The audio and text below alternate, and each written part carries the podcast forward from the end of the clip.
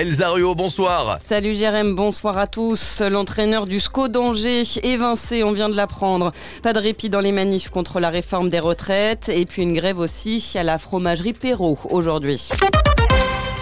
Et c'est donc l'information de cet après-midi. Abdel Boisama n'est plus l'entraîneur du SCO d'Angers. Le club vient de l'annoncer et évoque une décision prise hier d'un commun accord entre la direction et le désormais ex-coach. Il n'aura donc pas surmonté la dernière polémique en date, ses propos controversés en soutien à Elias Chetty, le latéral angevin qui sera jugé dans un mois pour des attouchements. Le SCO, actuel dernier en Ligue 1, précise vouloir préserver l'image du club et la sérénité du vestiaire. À la une également ce soir, près de 900 personnes dans les rues de Segré ce matin contre la réforme des retraites. C'est à peu près autant que lors de la dernière journée de mobilisation. Le cortège s'est terminé à la Bourse du Travail à la mi-journée. À Angers, le défilé a eu lieu cet après-midi avec plusieurs milliers de personnes parties de la place Leclerc. La fac de lettres a été bloquée dans la matinée.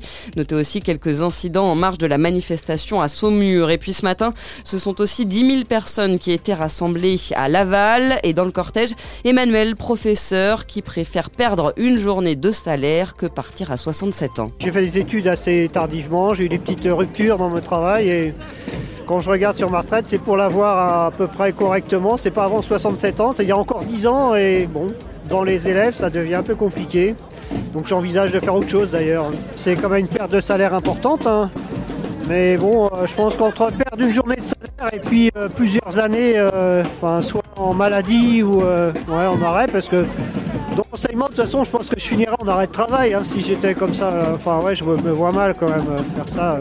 Propos recueillis par Cyprien Leger dans le cortège Lavallois ce matin. Dans les écoles ce mardi, 33% des enseignants étaient en grève dans l'académie de Nantes. Selon les chiffres du rectorat, c'est un petit peu plus que haut niveau national. Des blocages également sur les routes ce mardi pour cette sixième journée d'action contre le texte du gouvernement. La circulation a été coupée à Segré sur la départementale 775 et à Laval sur la D900 et l'auto route A81. Notez enfin qu'à la SNCF, les perturbations doivent continuer demain avec la poursuite de la grève. Pendant ce temps, la réforme des retraites continue d'être examinée au Sénat. Les parlementaires ont repris leur discussion en début d'après-midi. Les débats doivent se terminer dimanche soir. Autre grève aujourd'hui, celle des salariés de la fromagerie Perrault. Ils étaient une soixantaine mobilisés sur le site de leur entreprise à Azé en Mayenne, près de Château-Gontier, pour demander des hausses de salaire, notamment pour faire face à l'inflation. Le mouvement pourrait se poursuivre. 10 000 euros pour soutenir la Turquie et la Syrie. L'aide du Conseil départemental de la Mayenne. La collectivité annonce une aide exceptionnelle après le séisme dévastateur qui a fait plus de 50 000 morts dans ces deux pays.